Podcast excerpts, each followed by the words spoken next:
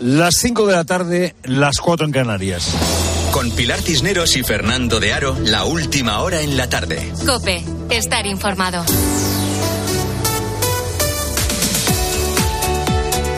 Muy buenas tardes a la gente, gente. Muy buenas tardes desde Valencia. Pilar Cisneros y yo estamos frente a los dos edificios incendiados. Hay una última hora, la delegación del gobierno habla de 10 fallecidos dentro de los edificios calcinados. Sabíamos que la cifra de fallecidos podía aumentar porque había desaparecidos, pues eh, de momento tenemos esa nueva cifra de 10 fallecidos. Yo estoy ahora mismo en un local, una librería eh, solidaria, donde eh, de muy temprano esta mañana hay mucha gente de Valencia que se acerca para traer bolsas de, eh, de ropa, para eh, traer enseres que puedan ayudar a los que se han quedado sin nada. La verdad es que es muy llamativo, la, es muy llamativa la respuesta de solidaridad. claro, hay, que pensar que los que vivían en este edificio que tengo de mis ojos eh, han perdido todo, eh, no tienen eh, nada, no tienen para cambiarse, no tienen mantas, no tienen nada de nada. Bueno, pues Valencia se está volcando. Y es curioso, es curioso porque hace dos años, también los de la tarde, asistíamos a grandes gestos de solidaridad. Eh, el origen mm, eh, era el mismo, eh, la compasión hacia los que estaban sufriendo, aunque aquello no era un incendio, aquello era una guerra.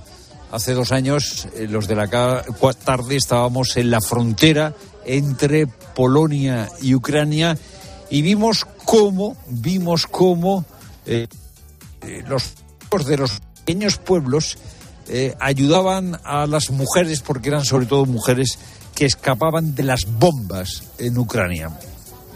Mirando a los ojos, veo ojos eh, empañados por lágrimas, mujeres, niños. He hablado con eh, una chica eh, de 20 años que ha hecho los últimos 15 kilómetros hasta llegar a la frontera andando. Da miedo estar ahí, porque hay militares y tanques y bombas y todo el tiempo hay ruido y luces y no sabes a dónde ir. Y si vas por la calle, casi todo el mundo está armado. Dos años después del comienzo de la guerra hay seis millones de refugiados, decenas de miles de muertos, dos años de inhumanidad, dos años de barbarie, dos años de guerra. Dos años después hay un cierto clima de pesimismo sobre la posible victoria de Ucrania. Rusia no se ha derrumbado, es cierto, pero eh, Ucrania tampoco. El pesimismo no tiene mucho fundamento. El pesimismo no tiene mucho fundamento porque en realidad lo que ha sucedido es que la ofensiva ucraniana no ha conseguido avanzar, sobre todo durante el verano, pero tampoco la ofensiva rusa consigue avanzar. Digamos que el frente está estable. Es verdad que las eh, tropas rusas en este momento están atacando y están consiguiendo ligeros, ligeros avances. Recordemos, recordemos que hace dos años parecía que las tropas de Putin iban a conseguir una victoria total en pocos días. Los ucranianos frenaron a Putin y lo siguen frenando.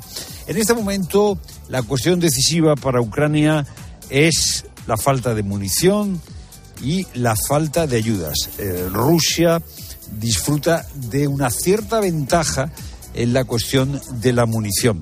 Por eso, por eso es tan importante que sobre todo Estados Unidos siga apoyando a Ucrania. Está pendiente de aprobar por la Cámara de Representantes una ayuda de 60 mil millones de dólares. Esa ayuda es decisiva. No se le puede pedir a los ucranianos que sigan sufriendo, que sigan siendo el freno al avance de Putin y que no tengan ayuda.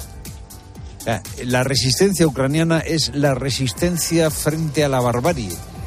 No se les puede dejar solos, no se les puede abandonar. Y no dejarlos solos y no abandonarlos es apoyarlos en la guerra.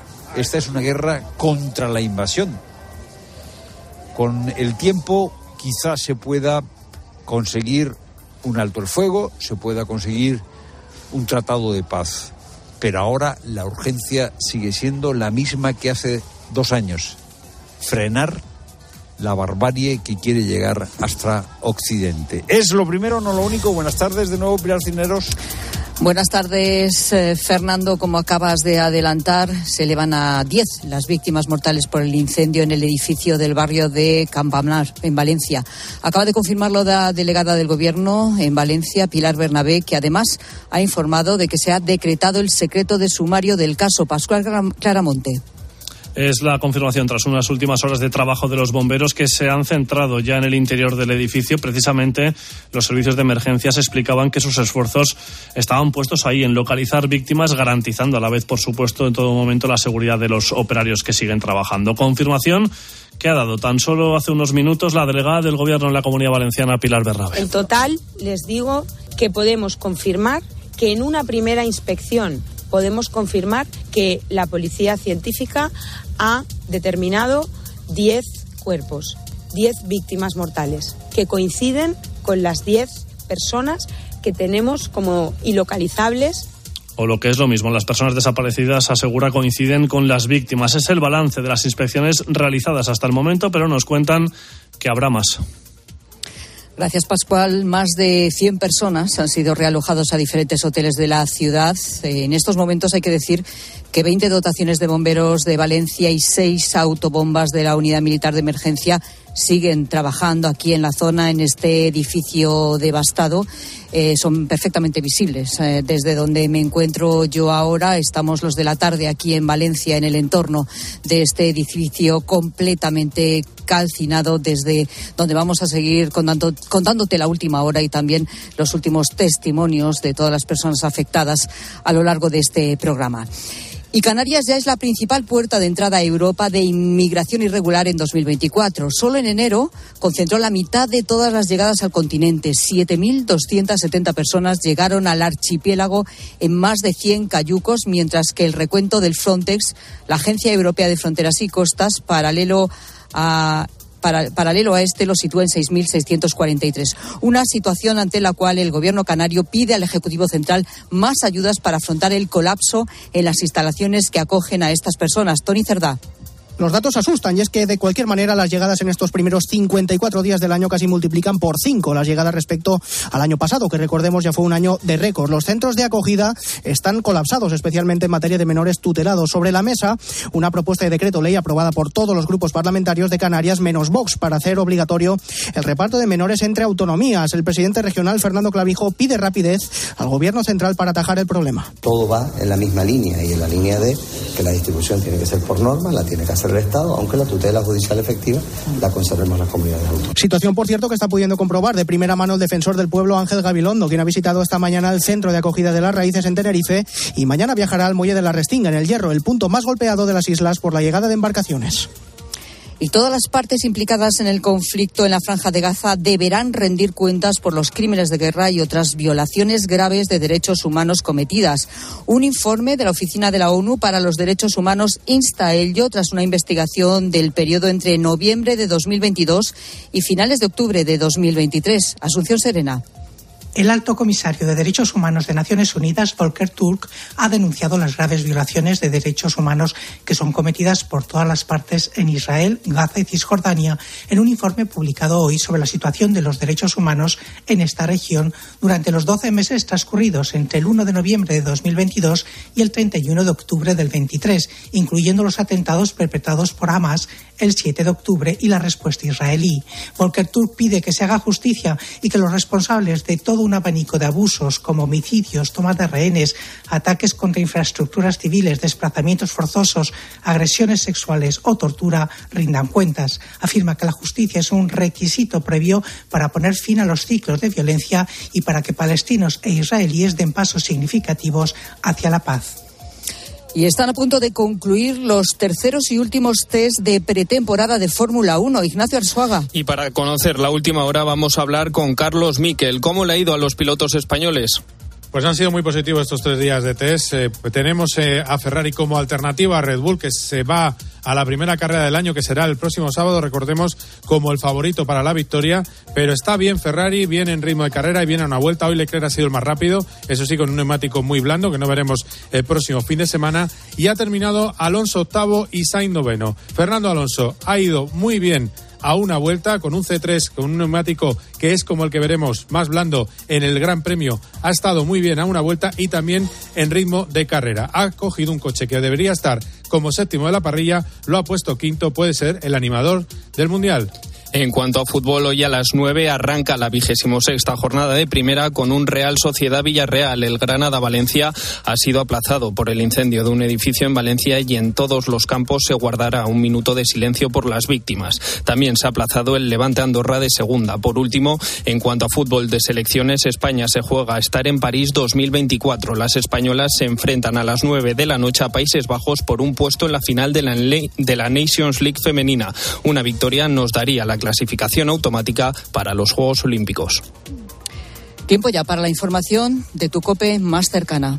Pilar Cisneros y Fernando de Aro. La tarde.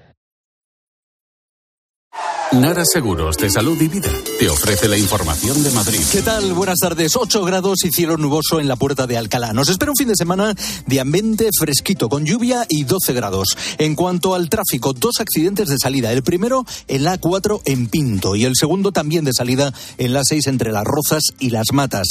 Está generando 4 kilómetros de atasco. Dificultades de salida, además, por la A2 en Torrejón, A3 en Rivas y A5 Arroyomolinos. Y el M40 en Coslada hacia la A3. El PP ha tumbado la petición para celebrar un pleno extraordinario en la Asamblea que había sido solicitado por Más Madrid para abordar la situación de las residencias en la región tras el incendio de un centro de mayores en Aravaca, donde fallecieron tres mujeres.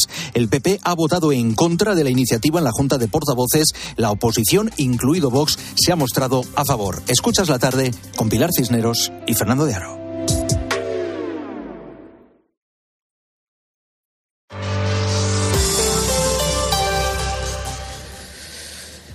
En Valencia, aquí estamos frente al edificio siniestrado. Estamos los de la tarde. Está Fernando, estoy yo, está también Elena Grandal que nos ha acompañado y Roberto Alduque. Somos parte del equipo de la tarde que hemos decidido acudir aquí para acompañar a los vecinos y a toda la gente afectada por este terrorífico incendio. La verdad es que está siendo una, una tragedia horrible, una tragedia tremenda. Se nota incluso en que esta ciudad normalmente bulliciosa, sobre todo ya en esta época prefallas, pues está como con sordina, como es lógico, ¿no? Ante una tragedia tan, tan horrible. Eh, sigo mirando el edificio, me parece mentira que, que a esta hora, eh, ayer todavía ni siquiera se había iniciado el incendio. Eh, fue como a las 5 y 35 minutos cuando empezaba y en nada, en media hora se había extendido prácticamente por todo, por todo el edificio, ¿no? Es algo tremendo y, bueno, pues además, por desgracia, se van confirmando que al menos eh, muchos de esos desaparecidos que estábamos eh, contabilizando, pues ya cuando han entrado, han podido entrar no solo los bomberos, sino también la policía científica, que ya están dentro del edificio, pues como acabamos de contar, eh, está incrementándose, claro, el número de fallecidos que está llegando ya a esos 10 que te estamos contando. Y tantas preguntas, ¿verdad?, que nos seguimos haciendo todos sobre lo, lo que ha ocurrido también un poco, cómo se va a investigar ahora, ¿no?, este incendio no solo cómo surgió, sino sobre todo lo, lo, más gordo, ¿no? Lo que nos estamos preguntando, cómo se pudo extender tan rápidamente de esa manera, convirtiendo a los dos edificios, el de 14 plantas, el de 10 plantas, unidos por, por una, una especie de semicírculo, eh, todo acristalado, es un ascensor panorámico y todo eso se ha quedado completamente negro. Un auténtico esqueleto y cómo se va a hacer la investigación a partir de este momento. Salvador Más Martí es ingeniero industrial especializado en investigación de incendios y perito en Más Ingenieros. Hola, Salvador, ¿qué tal? Buenas tardes. Hola, buenas tardes, Pilar. Por decir eh, algo, bueno, por decir algo, sí, eh, por decir algo porque es realmente tremendo, ¿no? Eh, ver este edificio como lo estamos viendo es, bueno, en fin, realmente se nos sí, encoge todo el corazón. consternados y también muy afectados. Y, evidentemente, aunque seamos profesionales, pues, pues también te pones en el papel de, de las familias y de los afectados y, y claro, lo han, perdido todo. O sea que, Desde luego. Que hay mucho trabajo por delante, lógicamente. Sin duda. El trabajo más inmediato, una vez entiendo que termine la policía científica, ¿no? Y bueno, pues sean recuperados eh, los cuerpos de las personas que todavía siguen dentro será averiguar, eh, bueno, pues qué ha pasado, ¿no? Y, ahí entra la investigación también eh, a, vuestro nivel, ¿no? Al nivel de ingeniería industrial especializada precisamente en la investigación de incendios en edificios. Salvador, ¿por dónde tenéis que empezar el trabajo? Entrarán, eh, digamos, los peritos investigadores que, designen las compañías aseguradoras que, tengan, en pólizas en, esos edificios. Y, y, luego nos acompañaremos con, con los peritos que tienen que tasar los daños. En este caso, pues los daños serán totales en, en lo que es el continente y, y prácticamente también en el contenido de las viviendas. Y luego, pues también habrá que mirar eh, la responsabilidad civil de cada uno de los que han intervenido y, y a partir de ahí, pues proponer indemnizaciones. Este es un caso singular. Yo llevo más de 30 años de ejercicio profesional y, nunca hemos intervenido en una, digamos, en, una catástrofe con tantas víctimas y, además con la espectacularidad de, las imágenes que hemos podido ver todos por los medios de comunicación y a través de móviles y demás. Cuando me hablas de, que es realmente singular, aparte de efectivamente la tragedia tan enorme, lo, voraz que fue el incendio, claro, hablamos de un edificio completo, hablamos de 138 viviendas, de 450 personas que vivían en el edificio. Por eso dices también que es un, caso muy, vamos, realmente excepcional.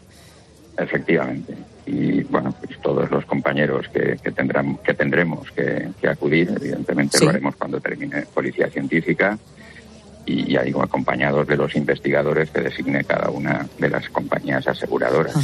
Y Salvador, ¿qué es lo que vais a qué, es lo que tendréis que buscar cuando podáis entrar en el edificio? ¿Cuál es vuestro trabajo? Eh, a ver, inicialmente, vamos, nosotros somos peritos tasadores del año, pero luego están los especialistas exclusivamente para en este caso determinar la causa y el origen. ¿eh? acudiremos conjuntamente y cada compañía designa pues un perito, digamos, tasador y a la vez un perito investigador exclusivamente de la causa. Y, trataremos de llegar a una, a una conclusión única después de analizar pues todos los datos del edificio que hay existentes y contrastar también con policía científica las averiguaciones, las averiguaciones que ellos han, hecho, bueno, que están haciendo desde ayer, que no han pasado ni 24 horas, pero... Lógicamente, averiguar las causas, establecer, Salvador, las indemnizaciones, eh, dependiendo también de quién sea al final el responsable. El responsable, que eso ya se determinará cuando, cuando sea, efectivamente. No es ahora el momento. Ha habido mucha polémica en redes y demás y mucha gente opinando, pero yo creo que hay que esperar. Es conveniente mantener mantener la calma, que termine la policía científica y luego que se haga la investigación con todos los datos del edificio y, y con toda la información que se pueda recoger, que habrá mucha. ¿eh? De todos una última, una última pregunta. Una última pregunta, Salvador. Hace un rato, eh, mi compañero Fernando de Aro hablaba con uno de los vecinos que tenían aquí su vivienda afortunadamente pues ellos están bien, pero se han quedado absolutamente sin nada, ¿no? Y la vivienda totalmente calcinada. Y esta persona, una mujer, le, le planteaba una preocupación y es que decía que ya tenía una hipoteca sobre esa vivienda y esa hipoteca seguía vigente y esa hipoteca la, la iba a tener que seguir pagando, aunque ya no tenía vivienda. Y claro, eh, entiendo su preocupación. Eh, ¿Quién se encarga de estas cosas? ¿O cómo, cómo podría esto condonarse? No, no son las aseguradoras los que, los que pueden atender eso. Tiene que atender directamente con, con la entidad bancaria con la que tuviera la hipoteca. He leído también alguna, algún detalle en las últimas horas sobre que por lo menos las principales iban a dar facilidades y ayudas para esto. Desde el punto de vista de las aseguradoras, yo creo que las primeras actuaciones que vamos a, determinar es indemnizar en cantidades que se puedan adelantar a los afectados por conceptos de inhabitabilidad y, de, bueno, para, para, digamos, poder comprar ropas, bienes y alquilar alguna vivienda eh, similar a la que estuvieran ocupando y, en, el mejor sitio que puedan encontrar. Ese es el, digamos, el papel nuestro, actuar rápido ahora en cuanto se pueda. Acudir, evidentemente. Nosotros estamos ya intentando localizar a, los asegurados que nos han ya indicado que no es la aseguradora para la que trabajamos y, y bueno, pues nos vamos a poner a su servicio. No, no vamos solamente a tasar en un asunto así. Eh, hay que ponerse en el papel del, en este caso del asegurado, y ver las necesidades de la familia y tratar de apoyarles por lo menos en estas primeras semanas.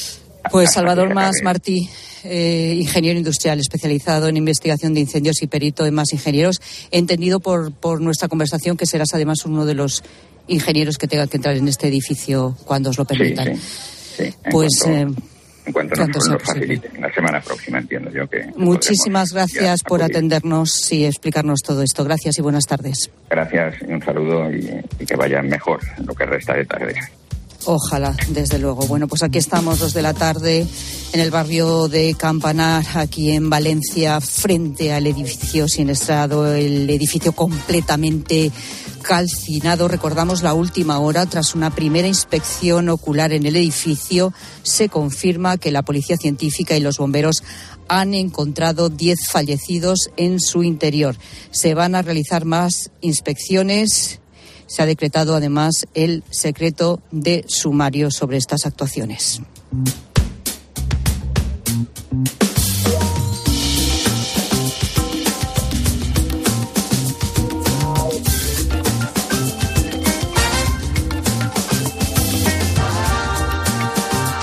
Y nuestro profesor de economía de bolsillo estaba atento y escuchando también lo que estábamos diciendo. Fernando Tías de Bes, ¿qué tal? Buenas tardes. Buenas tardes, consternado también por, por la tragedia. Sí. sí, sí, bueno, además es que, eh, bueno, aparte de lo que estamos viendo, eh, es que sigue oliendo muchísimo a quemado, ¿no? A ese plástico quemado, no sé si es ese polímero del que hablábamos antes, y es un poco, bueno, pues muy triste, muy descorazonador, desde luego, tener este edificio aquí enfrente. Eh, estabas escuchando con atención, ¿verdad?, la conversación que manteníamos eh, con, bueno, el perito industrial, ¿verdad?, que será uno de los que entre dentro de poco, bueno, dentro de poco cuando se lo permitan. Y creo que querías añadir algo eh, precisamente sobre esa preocupación que tienen algunas personas eh, y que se la transmitía a Fernando de Aro hace un rato una de las vecinas, eh, sobre que, claro, ahora mismo su casa está totalmente abrasada, se ha quedado absolutamente sin nada, pero tiene una hipoteca sobre esa vivienda que no ha pagado y a la que en principio tiene que hacer frente. ¿Sabes? ¿Tú nos puedes añadir algo a qué pasa con estas hipotecas de los pisos incendiados? Si hay hipoteca, 99,99%, por no decir 100% seguro, que, también hay un seguro. Es decir, el, la entidad financiera cuando constituye una hipoteca, eh, una de las cosas que te obliga es que haya un seguro asociado eh, para que cubra eh, en caso que se produzca un incendio o, algo similar, una explosión o una tragedia. O sea, es altamente probable, claro, ahora esta, esta persona afectada, ahora lo único que piensa es tengo una hipoteca de pagar a final de mes y no habrá podido ni tenido tiempo de mirar eh, cómo tiene el seguro, pero altísimamente probable que tenga seguro. Y en cualquier caso, y yo diría que bueno mm, se va a declarar si no se ha declarado ya eh, zona catastrófica esto. Entonces cuando hay una declaración de este tipo interviene ya también la administración pública eh, a asegurar a los afectados. Entonces bueno una una tragedia de esta magnitud es altísimamente probable que tanto sea eh, la, comunidad autónoma el gobierno autonómico como como el gobierno central o la, propia administración municipal que lo declare zona catastrófica y haya un apoyo pues me parece importantísimo esto que has dicho, este apunte, que como tú bien dices, eh, bueno, pues es un paso importante para muchas de estas familias, sería fundamental. Porque eh, el, hecho de que, ten en cuenta que este edificio se construyó en 2008, eh, en 2009 más o menos empezaron a vender, creo, vamos, sí, hace 15, 17 años las primeras viviendas. En aquel momento también era obligatorio, ¿crees recordar tú ese edificio? O sea, ese, seguro que te obligaban a firmar los bancos de hipoteca hipoteca que cubría, por ejemplo, el incendio de toda la vivienda? Sí. Sí, siempre está muy asociado, sí, porque es que si no el, riesgo de la entidad financiera es muy elevado. Pensamos que la, entidad financiera hipoteca el 80% y en caso que se dé una pérdida total, entonces siempre obligan a, que haya a que haya a que haya un seguro. Entonces, altamente, normalmente además eh, eh, que suele hacer la entidad financiera te lo asocia y dice, mira, te voy a además hacer más barata la hipoteca, sí, lo que siempre hablamos, domiciliación de nómina, tal, etcétera, pero también el seguro de vivienda con, con nosotros. Entonces, se cubre mucho. Habría que ver en cada caso, lógicamente, pero hay una altísima probabilidad, Pilar. Bueno, pues a punto importante que nos da Fernando en este caso. Eh, lo que estás escuchando, los aplausos ahora mismo y esos, eh, bueno, esas bocinas es porque en este momento están pasando por delante de donde nos encontramos tres eh, camiones de dotaciones de bomberos, pero son, en este caso son de, de la UME, están pasando por delante, se están yendo ya del, del edificio de donde habían estado apostados las últimas horas. Han pasado los tres eh, camiones eh, de, la UME por delante y, como hemos comprobado en directo, pues ha arrancado los aplausos de toda la gente que, que hay aquí concentrada frente al edificio, porque, bueno, pues no sé, supongo que por solidaridad la gente viene, se acerca y en una tarde en Valencia que por cierto se está nublando en este momento y se está convirtiendo en una tarde cada vez más fría, pues es, como que ese frío se nos está metiendo a todos también, no solo en, el cuerpo, sino también en el corazón al ver este, este edificio. Eh, Fernando, te agradezco muchísimo este apunte que nos has hecho precisamente sobre el daño de las hipotecas, eh, sobre, sobre el tema de las hipotecas sobre estas viviendas. Eh, sin duda es, da una gran tranquilidad seguramente a aquellos que han perdido la, la, vivienda, que como decimos lo han perdido absolutamente todo. Es que la gente ha tenido que bajar con lo puesto, ¿eh? Algunos hasta en chándal porque estaban en el gimnasio y bueno, y por lo menos dan las gracias como es lógico porque están porque están con vida, porque recordemos que estamos dando, ese balance de 10 personas fallecidas. seguramente también, Pilar, puede haber gente que, esté, que haya estuviera de alquiler y también le puede quedar la duda, yo tengo que seguir pagando el alquiler, porque la casa está quemada, claro, pero yo tengo un contrato de alquiler. De que, ¿Y qué pasa en estos casos? No, queda interrumpido, queda interrumpido. Sí, sí, queda interrumpido, incluso porque, claro, se tiene que realizar unas obras hasta que se pueda volver a tomar posesión.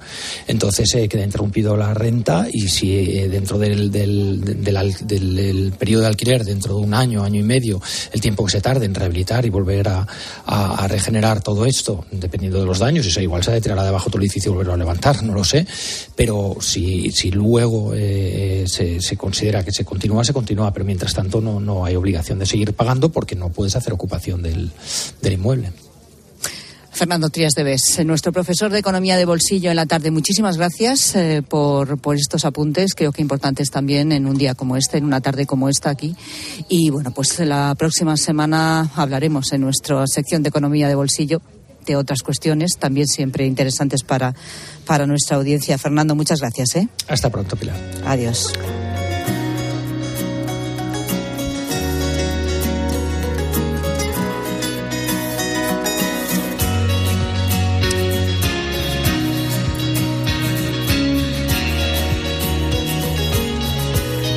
Mira, Rosa, te voy a decir una cosa. Rosa Rosado, buenas tardes. Hola, ¿Cómo Pilar, estás? Muy buenas. Bien. Tenemos aquí al lado del edificio un Mercadona. Y este Mercadona que está, vamos, eh, eh, pues mira, en la esquina en la que se encuentra Fernando, o sea, justo en la otra esquina donde estoy yo justo en este momento. Eh, hay un Mercadona. El Mercadona que está en este, al lado de este edificio permaneció ayer voluntariamente toda la noche abierto toda la noche abierto para poder atender eh, a todas aquellas personas que lo necesitaran, incluidos los bomberos que estaban trabajando en el edificio, incluido pues la policía, porque obviamente aquí hay policía local, policía nacional, la gente de la UME, que como decía hace un momento se acaban de ir tres de sus camiones entre aplausos, es decir, y bueno, y vecinos, ¿eh? que bueno, pues estaban en las inmediaciones porque tampoco querían irse a ningún sitio hasta ver qué pasaba. Y este Mercadona, como digo, permaneció abierto durante toda la noche para que cualquier persona que necesitara algo pudiera entrar y refugiarse en esa zona. ¿eh? Desde luego, qué grande. Así que bueno, te lo digo porque, porque tú y yo muchas tardes lo que hacemos es pasarnos por el Mercadona, pues por ejemplo, eh, si estamos ahí cuidando nuestra alimentación, pues para buscarnos esos snacks para comer, comer entre comidas, ¿no? Y no picar otras cosas, ¿verdad? Pues fíjate, en el Mercadona precisamente puedes encontrar las barritas de, de Mercadona, no sé si has oído hablar de ellas, que son perfectas entre comidas, compatibles con una vida saludable, como dices. Además vienen en bolsitas individuales para que controles así cuánto comes y son una gran fuente de energía. Además tienen un montón de sabores, desde espelta con sabor a manzana sin azúcares añadidos, hasta fruta 100% natural con manzana y plátano. Son versátiles, están muy ricas y son perfectas para mantenernos saciados y con energía hasta la próxima comida. Así que si tenéis un ratito y si os abre el apetito, pues tenéis que probarlas. Bueno, pues eh, pasamos por Mercadona.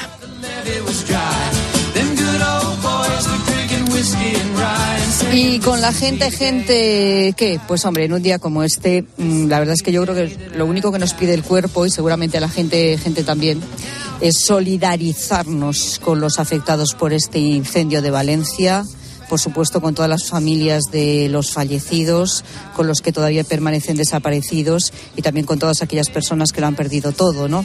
Así que le hemos pedido a nuestros oyentes, a la gente, gente, que si les apetece, si quieren, pueden dejarnos su mensaje de cariño y de apoyo a todas las personas afectadas por este incendio. Rosa, Fernando, vamos. Seguro que habrá muchos mensajes, ¿no? Desde Eh, luego Rosa? que, que- porque nuestro pensamiento y el corazón de la gente gente está con las víctimas y con todas las familias afectadas en este terrible incendio. Oyentes de la tarde que también tienen mucho que decir y sobre todo muchas ganas de acompañar a todos los afectados. Mira, escuchamos a Vicky. Soy mamá de un niño pequeño y solamente imaginar que pueda pasarme algo así con mi hijo dentro de casa y no poder salir por las llamas me- encoge el cuerpo. Así que solamente quiero mandar toda mi fuerza y apoyo a las personas que han perdido su hogar y esperamos que se tomen medidas para próximas construcciones y no se utilicen materiales tan inflamables. Pues ahí está el mensaje de, de Vicky. Bueno, estamos todos con el corazón encogido desde ayer, más o menos, pues fíjate, son las cinco y media de la tarde. Sí, Eh, a esta hora, sí. Efectivamente, desde ayer vivimos con esa tristeza, como nos cuenta Cristina de Madrid. Bueno, Ángel, Ángel también quiere mostrar su cariño a todas estas familias. Pues quiero aprovechar esta oportunidad que nos dais desde la tarde de COPE para expresar mi más sentido pésame a la familia de las víctimas y dar mucho apoyo eh, y ánimo para, para todos ellos. Eh, espero que las autoridades y los organismos competentes no se olviden de ninguno y terminemos felicitando a todos los valencianos, a, a la buena gente, gente valenciana, por la solidaridad que han mostrado con los afectados. Un abrazo para todos. Bueno, y sobre todo, fijaos, la gente, gente busca, pues eso, lo que buscamos todos, respuestas. Este es Carlos de Vigo. Gente, gente, buenas tardes por decir algo. Obviamente todo nuestro cariño y nuestro afecto para las personas afectadas, los vecinos, las inmediaciones, el barrio, Valencia entera. Y como siempre hay que sacar algo positivo, yo creo que sería muy interesante darle una vuelta en este país al código de edificación técnica. Veo muchas urbanizaciones, muchos nuevos edificios en el Mediterráneo y en Andalucía con esa apariencia acerada del edificio que ardió como una tea, presuntamente, ¿eh? No quiero adelantarme. Habrá que mirar muy bien los materiales, los aislantes. No vaya a ser que a lo mejor no estemos haciendo las cosas del todo bien. Pues ahí están los mensajes de la gente, gente, que desde luego sería muy interesante, como apunta Carlos de Vigo.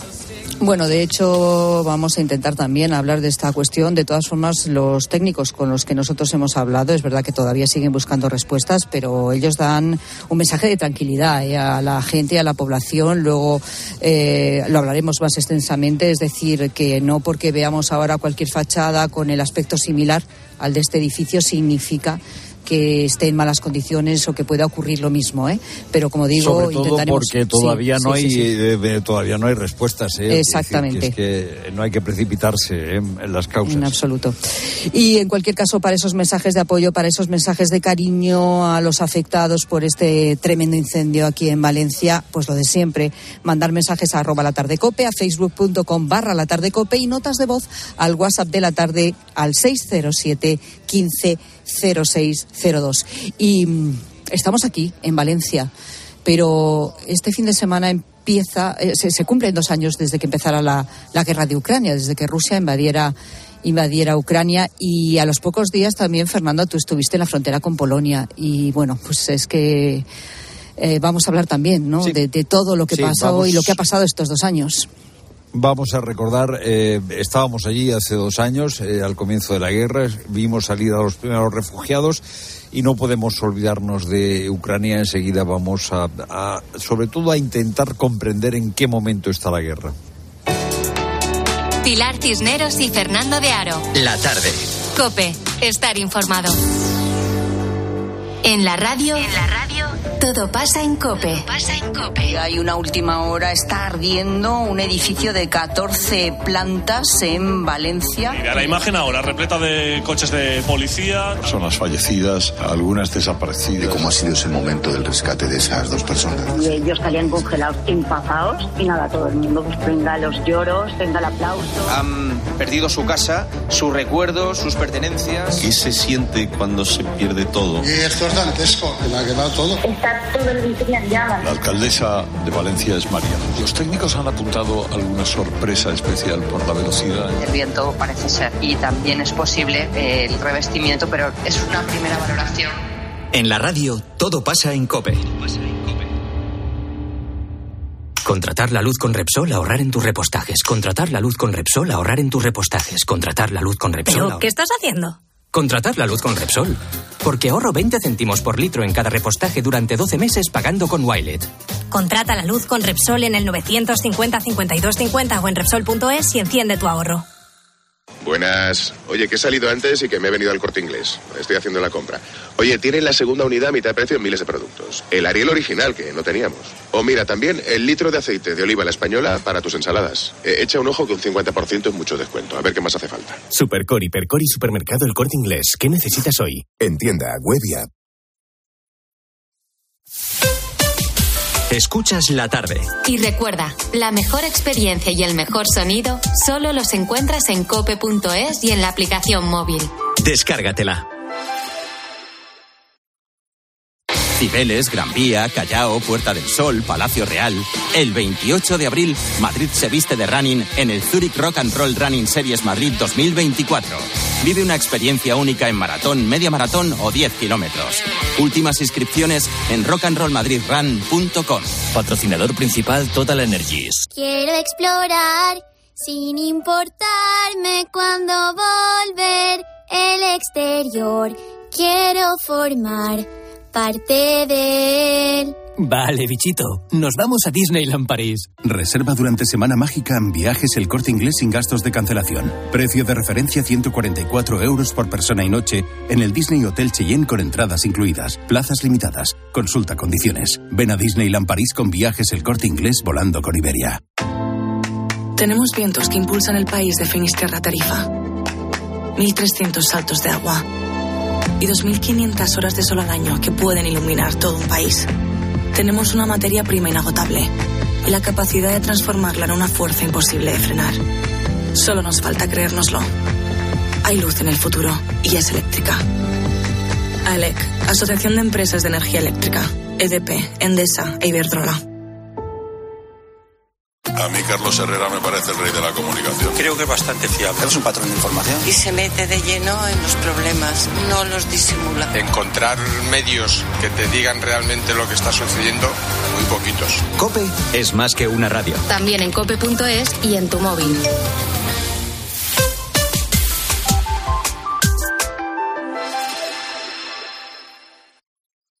Escuchas la tarde. Con Pilar Cisneros y Fernando de Aro. Cope, estar informado.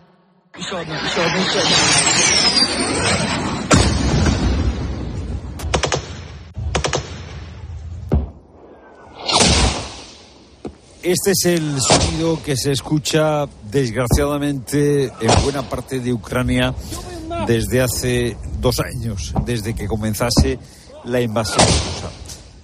A pocos días de comenzar eh, la invasión, un equipo de la tarde estaba allí. Estaba eh, yo recogiendo el testimonio, sobre todo de mujeres que salían de Ucrania y que, bueno, eh, llegaban a la frontera de Polonia en un estado de shock, un estado de auténtico shock. Mirando a los ojos veo ojos eh, empañados por lágrimas, a mujeres, niños. He hablado con eh, una chica de 20 años que ha hecho los últimos 15 kilómetros hasta llegar a la frontera andando. Da miedo estar ahí, porque hay militares y tanques y bombas y todo el tiempo hay ruido y luces y no sabes a dónde ir. Y si vas por la calle, casi todo el mundo está armado. Dos años de miedo, dos años de carestía, dos años de muerte, dos años de sangre. Te acostumbras a las noticias trágicas, te acostumbras a las muertes. Yo comprendo todo el drama que está pasando, porque la gente muere cada día, cada día se está quedándose gente sin sus casas, cada día un metro cuadrado se cubre de sangre, se cubre de muertos y es todo muy trágico. Es lo que nos cuenta Alexandra desde Kiev. Se han acostumbrado, dice, a las muertes a diario, a las explosiones, al sonido de las sirenas. La última vez que he bajado al refugio creo que fue en marzo de 2022. No es el mejor ejemplo, ¿vale? Pero yo veo a la gente que sí que va al metro, por ejemplo, escucho también las conversaciones de los niños en la calle cuando suenan las sirenas. Para ellos es como una conversación así normal, eligen a qué refugio ir, donde más les gusta y cosas así. Julia dejó Odessa con su marido y con su hijo al principio de la guerra, volvió por unos días hace unos meses y vivió el miedo. Teníamos muchísimo miedo, dormimos en el baño por la noche, yo tenía como ataques de pánico, pero para mi familia ahora están tan acostumbrados todos que no entienden este peligro. En muchas zonas de Ucrania la devastación es total. Hay muchas imágenes del este de Ucrania donde la gente no quiere salir de sus casas porque no las quiere dejar, aunque alrededor de su casa está ya todo muerto, los árboles destrozados, edificios destruidos, donde yo ayudo, que ahí yo limpio los, los escombros de las casas destruidas. Toda la gente que vemos, sus ojos y sus miradas, es algo que no tiene precio. Más de 10 millones de ucranianos han abandonado sus casas. Hay más de 6 millones de refugiados que han encontrado cobijo en países europeos. No hay cifras oficiales sobre el número de muertos. ¿Cómo está la guerra dos años después? Pedro Méndez de Vigo es general del Ejército de Tierra, profesor de Relaciones Internacionales de la Universidad CEU San Pablo. Muy buenas tardes.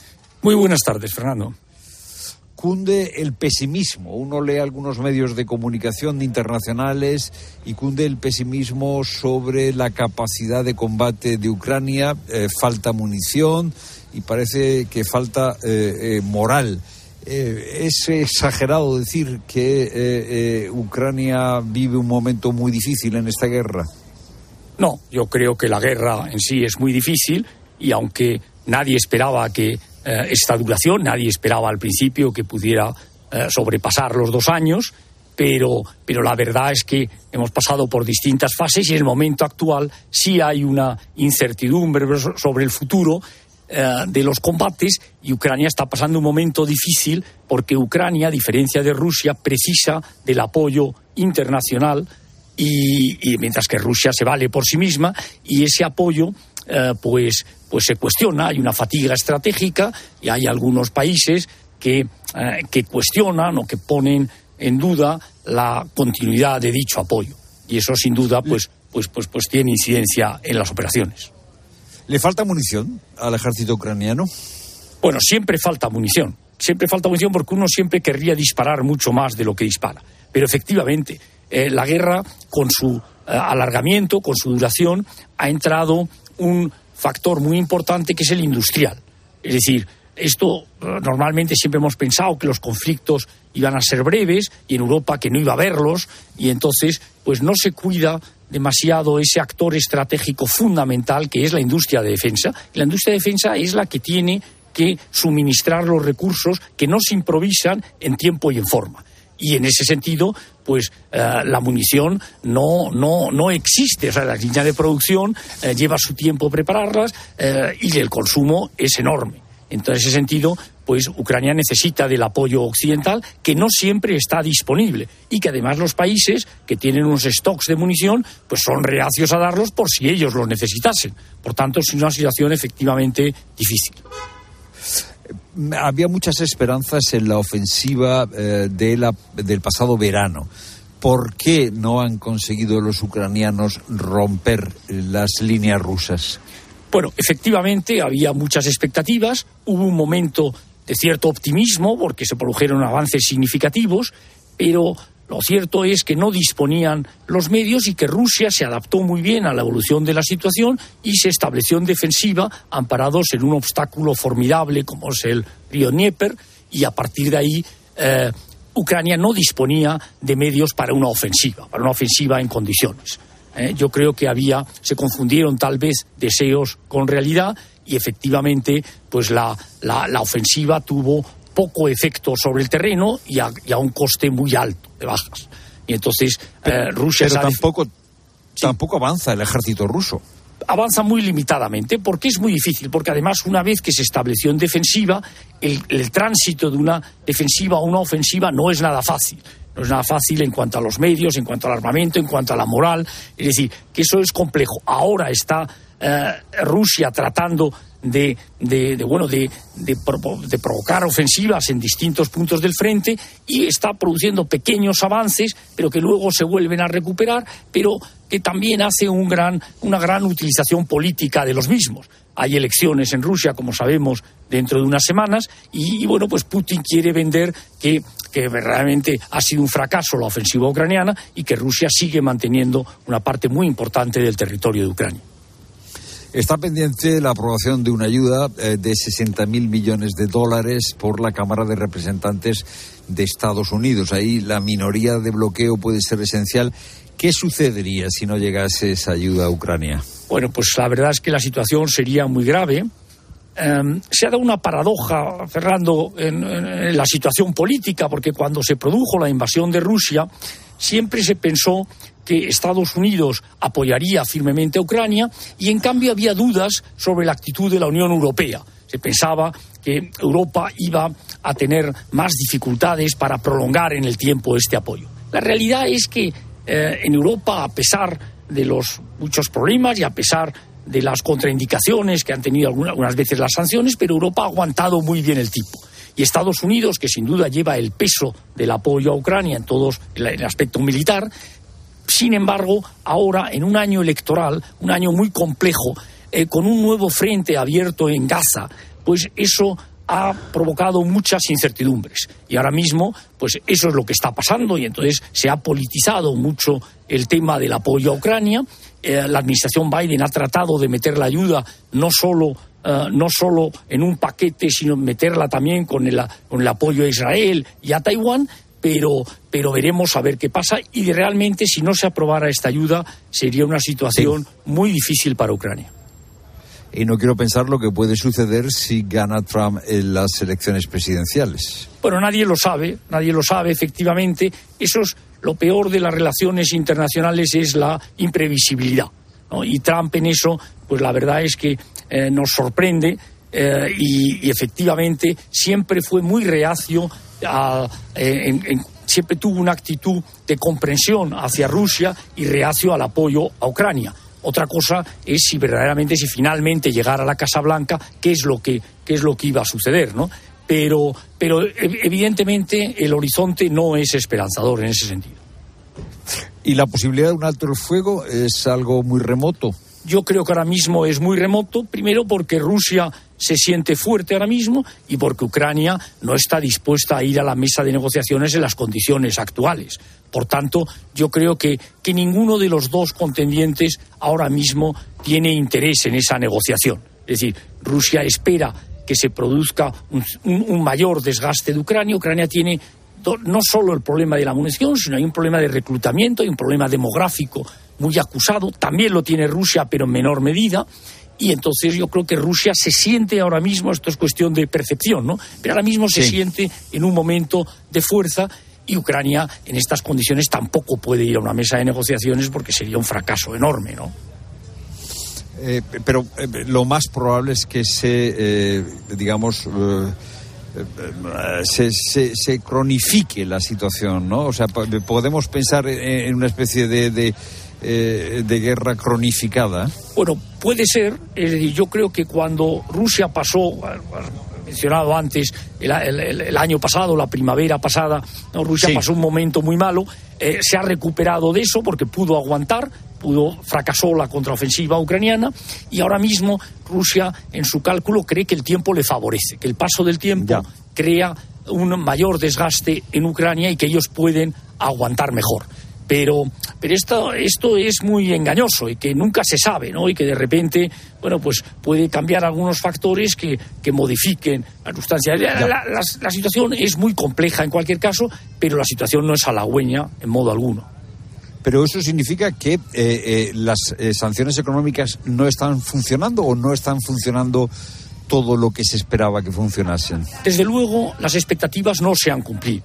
No se han cumplido porque las sanciones económicas, que ya se sabe que hay que tener paciencia, que tardan tiempo, llevamos, la Unión Europea lleva 13 paquetes de medidas, pero el problema es que, que hay demasiados agujeros. Es decir, al final el liderazgo de Estados Unidos o del mundo occidental no ha logrado convencer al resto del mundo de que estas medidas eran necesarias. Y entonces lo que denominamos el sur global pues no, no ha entrado en el juego y entonces ha permitido a Rusia sortear en gran medida estas sanciones económicas y efectivamente no han producido los efectos que se esperaban.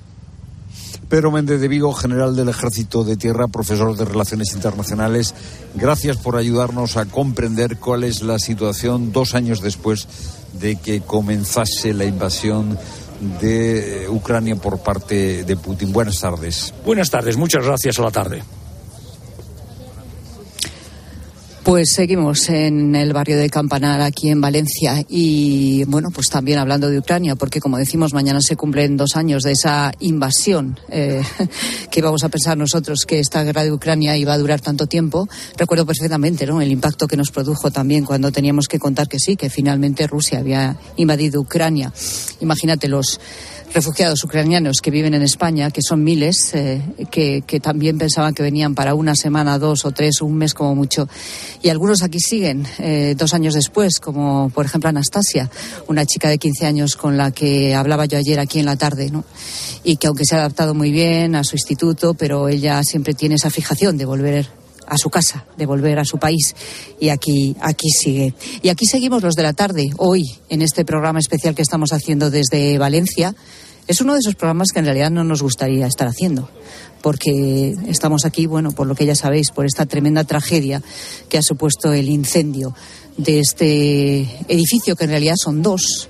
Eh, uno de 14 plantas de altura, otro de 10 plantas de altura, y que tengo delante, estoy yo en la, en la parte norte de este, de este edificio, totalmente calcinado, totalmente negro, eh, lo hemos descrito a lo largo de la tarde como un esqueleto, pero es que realmente tanto a Fernando como a mí creo que es la imagen que se nos viene a la cabeza. Estoy viendo ahora mismo en la planta 9 de este edificio, eh, de la parte que yo tengo a mi izquierda, que es el edificio de 10 plantas, pues en esa planta 9 ya prácticamente arriba del todo, ya solo queda el ático arriba. Estoy viendo en una de las ventanas trabajando a tres eh, bomberos en esa zona y, bueno, entiendo que están ahí los bomberos con la policía científica, pues eh, no sé si, bueno, pues realizando su trabajo, imagino que quizá buscando más desaparecidos. Recordemos que la última hora nos habla ya de nueve personas fallecidas que están ahí dentro, es decir, que han sido encontradas tanto por bomberos como por la policía científica que están trabajando juntos dentro de este edificio. Por cierto, que en esta cara norte, donde yo me encuentro, Em, hacia aquí soplaba de una forma brutal el viento ayer durante el incendio. A esta hora, por cierto, el incendio ya se estaba propagando, habían pasado nada, 20 minutos, desde el principio se estaba propagando ya todo el edificio, ¿no? Y aquello se estaba convirtiendo, bueno, pues en lo que hemos visto todos, una auténtica antorcha, ¿no? Algo inconcebible. Bueno, pues en esta zona el viento se trajo eh, placas de esa fachada que algunas tienen hasta medio metro, ¿eh? O sea, imagínate la fuerza del viento Eh, no sé si decir por suerte, pero justo en esta zona eh, hay un solar bastante grande y una zona jardinada y entonces las placas pues se han quedado acumuladas ahí. Ya digo, hay, las hay pequeñitas como de 30 centímetros y hay otras hasta de medio metro, incluso más grandes y está todo lleno. O sea, de, de la fuerza del viento, un viento que también ha soplado con fuerza a lo largo de la tarde. Ahora se ha calmado un poquito en este momento en que empieza a atardecer en Valencia. Y en este día, eh, también con la gente Gente Rosa, hemos querido que sean ellos, nuestros oyentes, los que si lo desean, pues envíen un, una muestra de cariño, un mensaje de apoyo, ¿verdad?, a todas las personas afectadas por este incendio.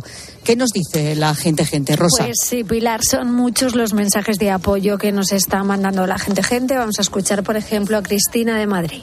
Buenas tardes, gente, gente. Es muy difícil expresar en unas palabras lo que sentimos desde ayer. Esta terrible tragedia que ha ocurrido a poca distancia de donde estamos, de donde vivimos y que nos podría haber pasado cualquiera de nosotros. Quiero enviarles todo mi afecto, mi solidaridad y mi apoyo. Creo que ahora mismo ahí están todos nuestros corazones con ellos, brindándoles todo nuestro cariño y afecto nuestros corazones con ellos, como por ejemplo lo están con algunos de los vecinos, como por ejemplo con Rafa. Esto es lo que me contaba. Hemos estado viviendo en una falla, o sea, se ha perdido como una falla. Hemos perdido todo, todo, todo. Habéis bajado sin nada a la calle, tuvisteis que salir corriendo. Nada, con la ropa del gimnasio. Yo venía del gimnasio y mi mujer se vistió con lo justo y ya está. Qué barbaridad. Oh, sí, sí, o Belén, bueno, Belén estaba temblando, o sea, no paraba de temblar, se le caían las lágrimas. Vamos a escucharla. Y nos pilló justo que estábamos en Denia, así es que lo hemos vivido en directo. A través de mis cámaras de seguridad de dentro de casa vimos cómo se iba quemando todo poco a poco hasta que las cámaras fallaron. Tremendo. Pues solidaridad eh, con estos vecinos, solidaridad con esta gente que también lo ha perdido todo, también con las familias de los fallecidos. ¿Qué dice la gente, gente Pues rosa? es que ante todo eso, claro, Justa Pobre tampoco sale de su asombro. Hola gente, gente, buenas tardes. Yo creo que estamos todo el mundo mal. Cuando ayer empezamos a ver el fuego, eso ha sido horroroso. Es que no tiene explicación de que haya ardido dos edificios sin poder salvar nada. Es una pena los que han fallecido, pero aunque se han quedado en la calle, por lo menos la mayor parte están vivos. Gracias sí, a Dios. la verdad es que sí. Bueno, pues eh, más mensajes, mensajes de apoyo en el 607 15 0602.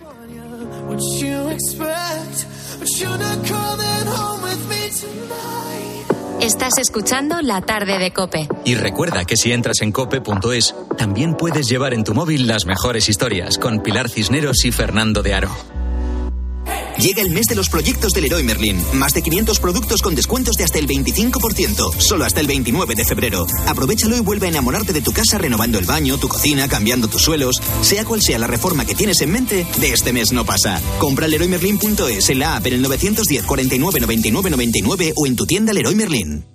Desde que hace dos años comenzó la guerra, la Iglesia en Ucrania está entregada a los más necesitados. Ahora necesita, con tu ayuda, sanar las heridas psicológicas de la gente porque el trauma es infinito. En esta cuaresma, ayuda a la Iglesia en Ucrania a llevar su cruz con COPE y ayuda a la Iglesia necesitada. Llama ahora al 91 725 92 12 o dona en ayudaalaiglesianecesitada.es. Estimados viajeros, verano a la vista. El verano está más cerca de lo que crees. Reserva tu viaje con Holiday para las vacaciones de verano a Ribera Maya, Punta Cana o Cayo Santa María. Consigue un cupón regalo de hasta 600 euros en el corte inglés. Hazlo ya y anticipa tu reserva. Consulta condiciones en viajes el corte inglés. Escuchas la tarde. Y recuerda, la mejor experiencia y el mejor sonido solo los encuentras en cope.es y en la aplicación móvil. Descárgatela. 29. Tus nuevas gafas graduadas de Sol Optical. Estrena gafas por solo 29 euros. Infórmate en soloptical.com. Los ofertones de fin de semana de Alcampo. Costillar de cerdo fresco por solo 5,95 euros el kilo. ¿Qué? ¡Wow! En tu tienda web y app alcampo.es. Oferta disponible en Península y Baleares. Que sorte tiveches, o golpe non tocou o radiador, é chapa. Con el seguro de coche de línea directa no solo te ahorras una pasta, sino que además puedes escoger el taller que quieras aquí o en las Rías Baixas. Y si eliges taller colaborador, también tienes coche de sustitución garantizado y servicio de recogida y entrega. Cámbiate ahora y te bajamos el precio de tu seguro de coche, sí o sí. Ven directo a lineadirecta.com o llama al 917-700-700. El valor de ser directo. Consulta condiciones. Y ahora pide un deseo. Últimamente me piden mucho ser de mi BP, porque así siempre puedes tener a mano tu tarjeta virtual en tu app Mi BP, consultar tus saldos, ofertas y promociones. No, si yo ya soy de BP. Ah, bueno, pues entonces no sé qué más puedes pedir, un coche, una Si moto. tú también quieres pedir un deseo, descarga la app Mi BP y consigue estas y muchas más ventajas. ¿Hasta cuándo va a durar la emergencia por sequía? ¿Qué está pasando con las protestas en Europa? La respuesta a esta y a más preguntas las encuentras este sábado desde las ocho y media de la mañana en Agropopular con César Lumbreras. Las protestas de los agricultores y ganaderos se han multiplicado esta semana. Agropopular, el programa de información agraria decano de la radio española. También en cope.es, en tu móvil y en redes sociales.